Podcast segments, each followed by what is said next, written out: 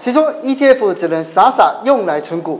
每年只要把握三个买点，你也可以轻松打败大盘。回撤了三十六年，不论在是多头还是空头，嗯哼，绝对保证你得到一个正报酬。每年可以掌握好这个年底的第四季的行情的话，甚至有可能为你带来超过百分之二十的年绩效。今天我们就找来全职操盘手梁展家，他说自己不盯盘不选股，只靠一条十日线，竟然可以每年获利百分之二十。一起看看他是怎么做到的。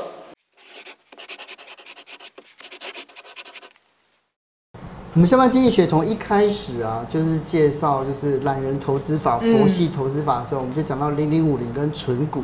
那实际上呢，其实，在台湾有很多的投资人都有这样做的。嗯。所以今天我们要做的、要介绍的不太一样，对不对？反其道而行。哎，所以今天到底是谁来呢？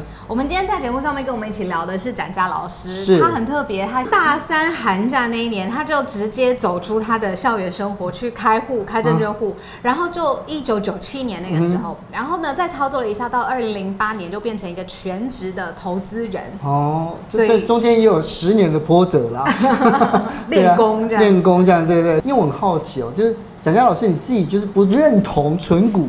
或者说你不认同就是存零零五零吗？还是你你你认为这这样存股的风险在哪里啊？以存股来讲呢，我认为它有两个基本假设。嗯嗯哦，我觉得好像有点问题哦。诶、欸，嗯，第一个他们的假设是说这个台股啊是长期向上这样子。应该说全世界的股市我们在看就是几乎是都是往上啦、啊。我认为啊是从二零零八年以后啊，就是照这个讲法呢是非常正确这样。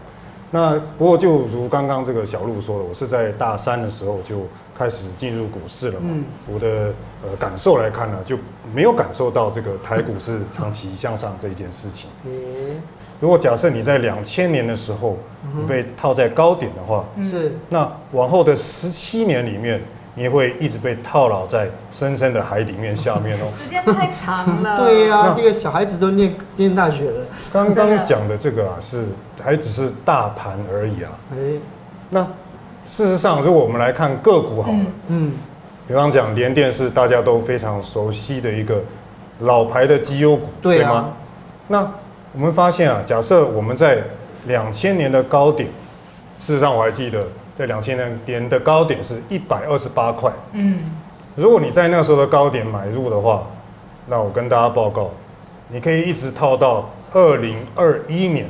嗯，这是包括如果你一直参加除权加除息的话，嗯，你会一直套到二零二一年，你才会解套哦。所以你刚刚讲第一个假设就是说台股是持续的向上，所以这个迷失要先戳破嘛，对不对？那第二个是什么？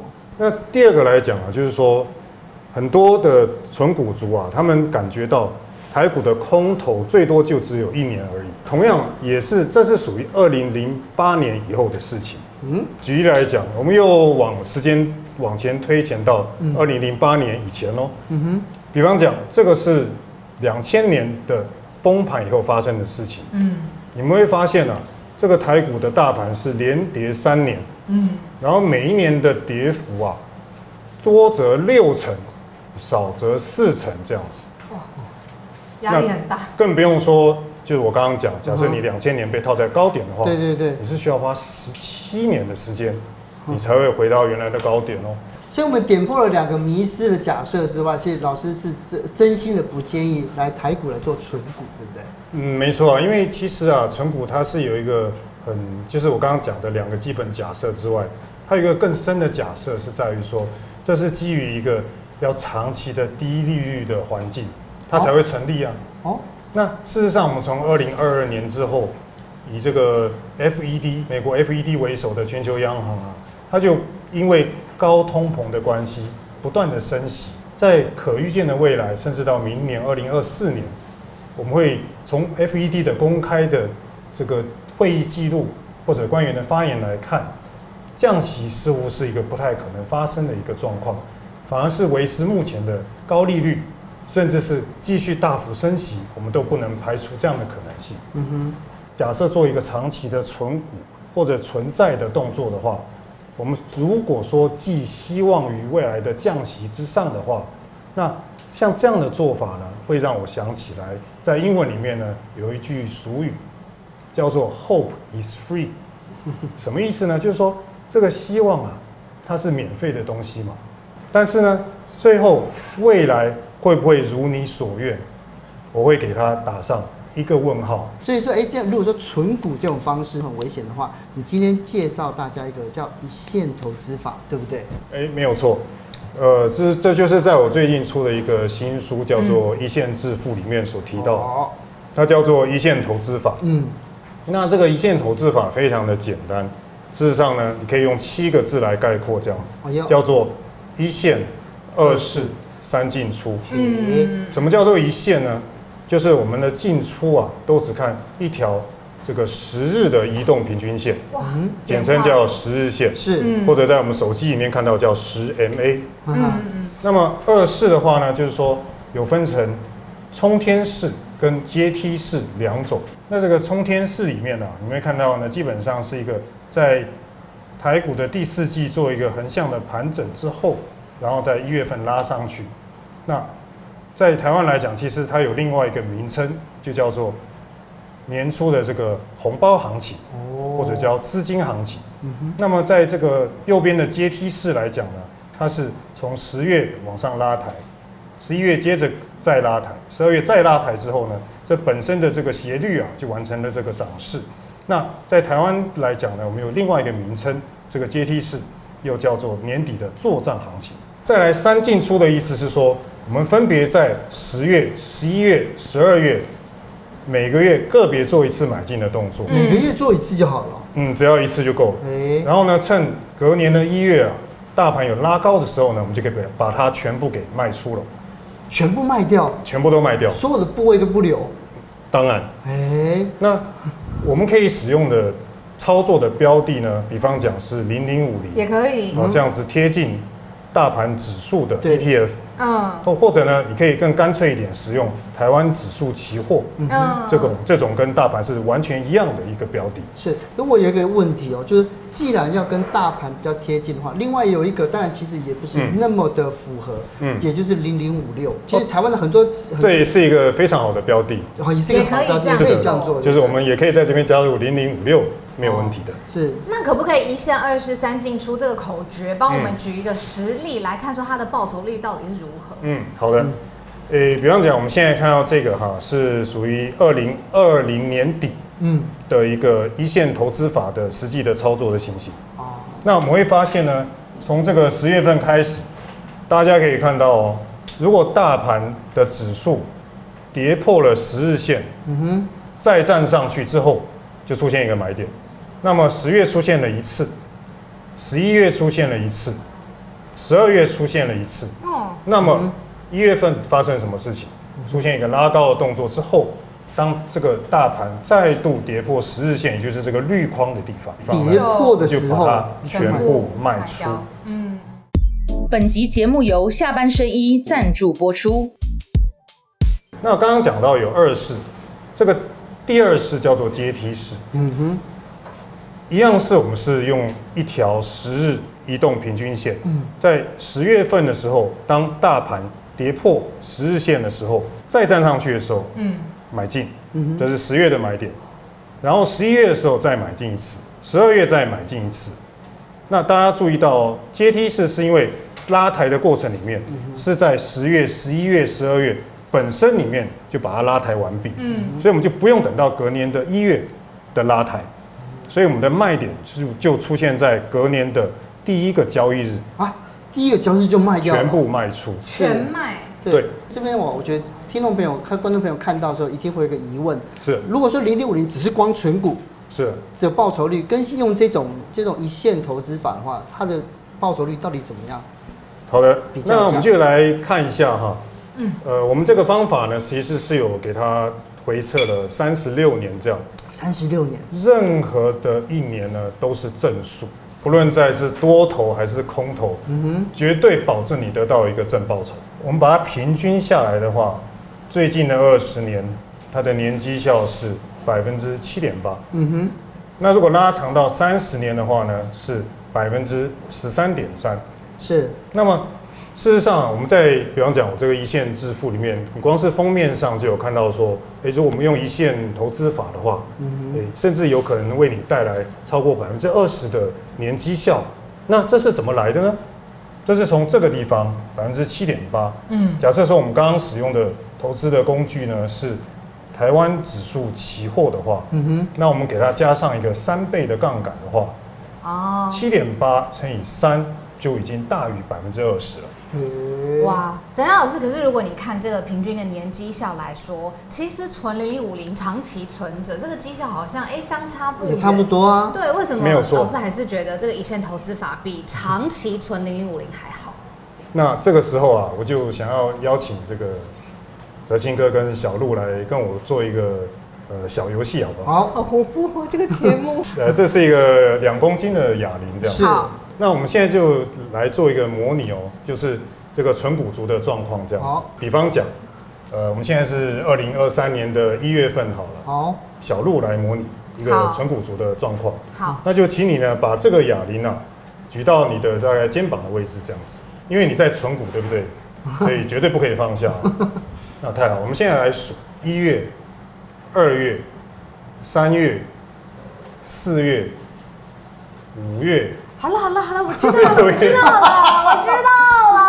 七月，我会会有一点心理的压力吧，对不对？你要表达这个，有感觉到吗？我领略到了。哦，太好了！哎，等一下，等一下，不行，双股是不可以，绝对不可以放下。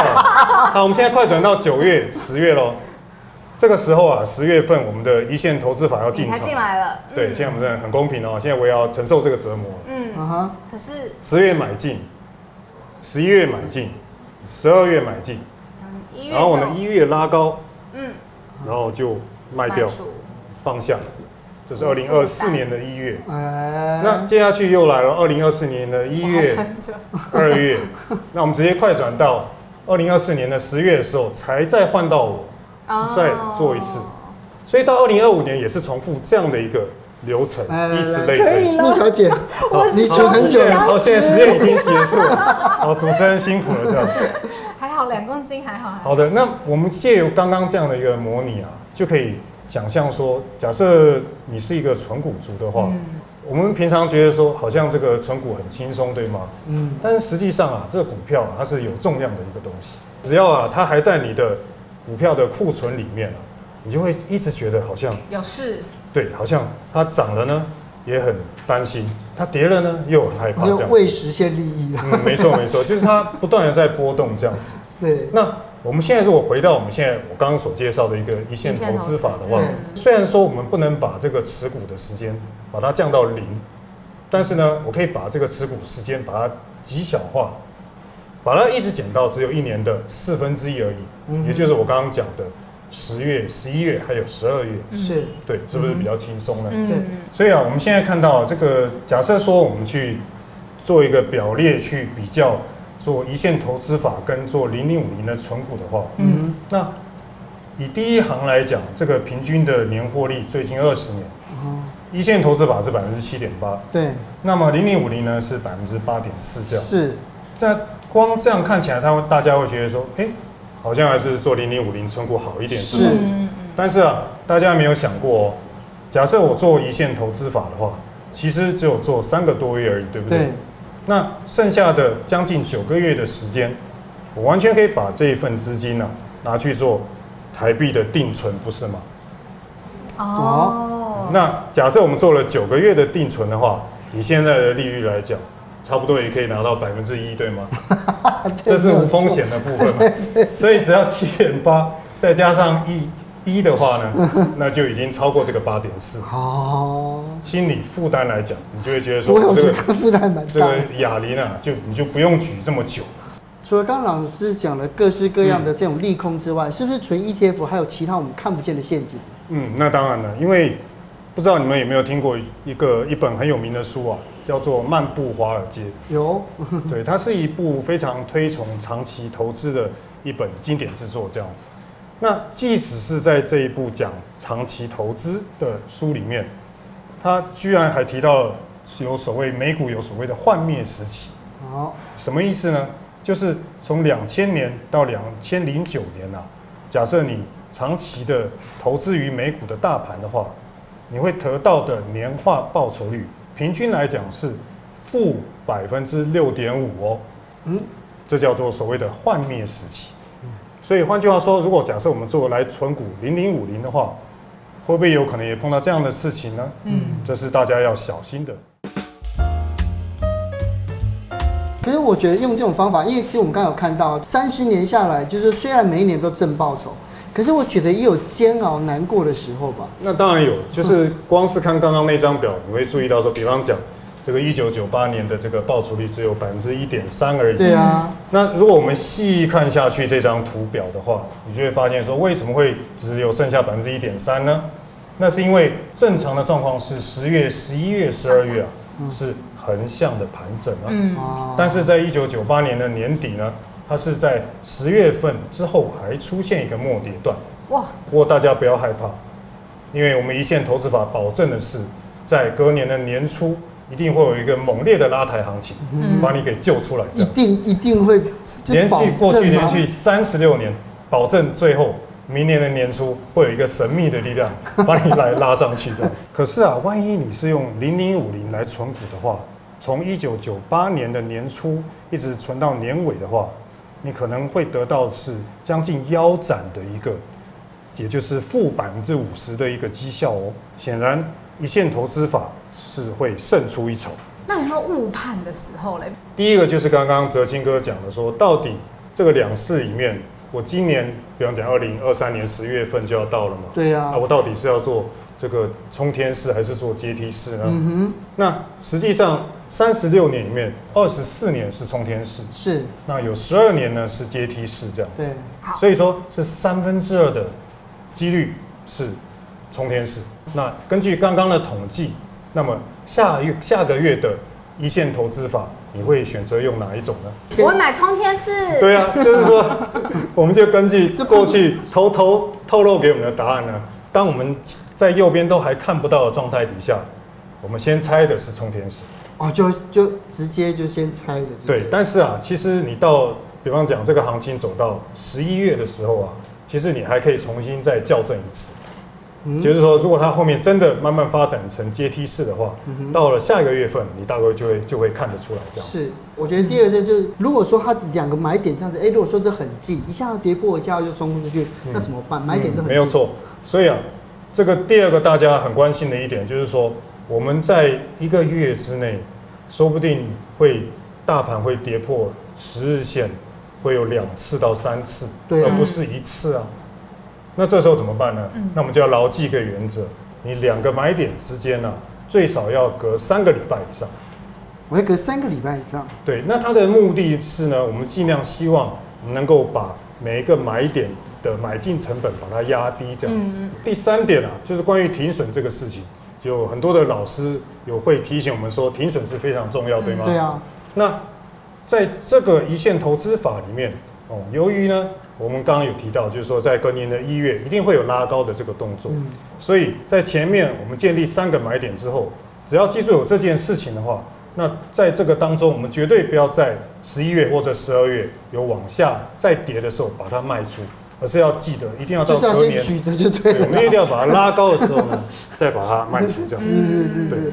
那另外刚才老师有说，你自己用杠杆，然后其实可以拉开它的这个投资报酬率。就是我刚刚讲，就是本来二十年的平均报酬率是百分之七点八，但是如果你给他一个三倍的杠杆的话，就可以达到百分之二十以上。那会不会我用了三倍的杠杆以后，我不停损，诶，我会不会被强制平仓啊？嗯，假设我用这个台股指数期货的话，那我跟大家报告，呃，举例以刚刚的这个最恶劣的情况，一九九八年底来讲，即使是在这张一九九八年年底的行情里面。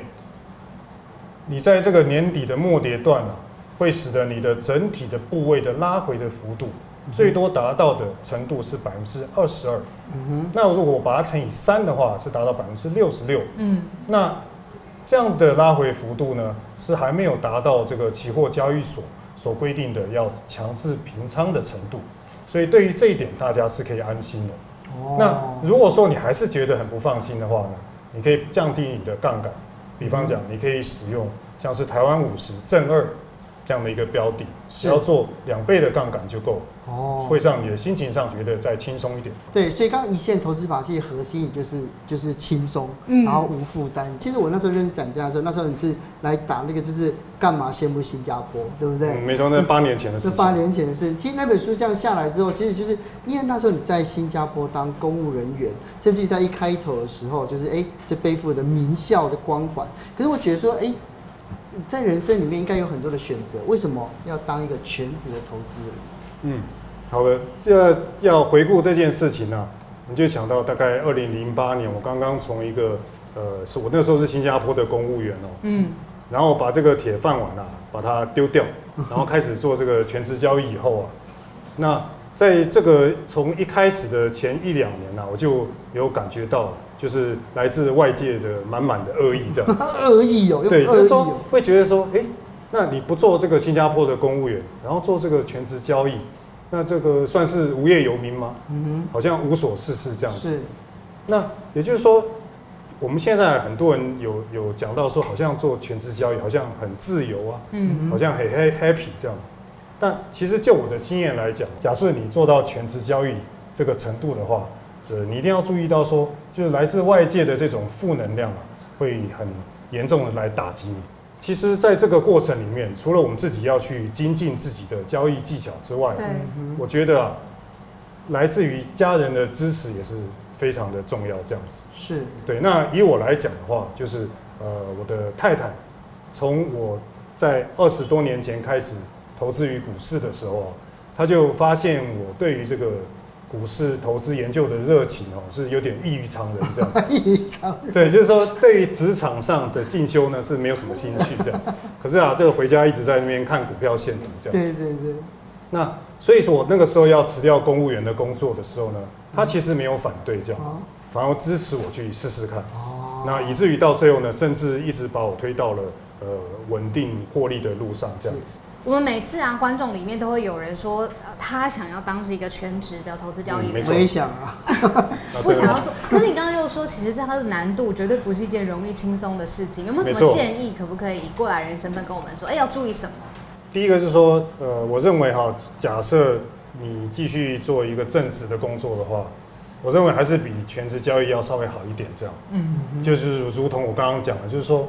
呃，你原本在做正常的上班族的时候，大家对你是蛮客气。嗯。但是呢，等到你万一做这个有点见不得人的这个全职交易的时候，那你会不知道从哪里会飞出来一脚，直接踢在你的脸上，这样。嗯哼。哦，这是非常严重的一种心理伤害。嗯哼。那第二是说呢，其实投资本身啊，其实也不是那么容易要赚钱啊。也不是那么容易的事情。嗯，就算是在过去几年对存股族很友善的一个时期，你也会常常听到他们有赔钱的经验，对吧？你在做正职的时候啊，在这个靠近年尾的时候，来稍微做一下这个一线投资法，我认为这是一个最稳当的做法。对对，不推就对了啦，不要一下子就去全职交易。啊，如果头洗下去了怎么办？已经辞了，裸辞，正在看节目。那那我们就会希望呢，你有一个像我太太一样非常支持我的 伙伴呢，在后面一直撑住你这样子。是，今天展家老师来啊，除了带哑铃之外，他也带书。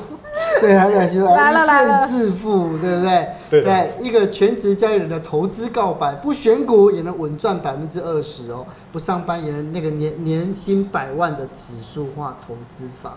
好，那希望大家呢能够从这边呢能找到自保，就是我觉得自保很重要，然后自保，然后致富的方法。嗯，那今天非常谢谢展江老师来跟我们分享，谢谢你，谢谢德兴哥，谢谢小鹿，谢谢。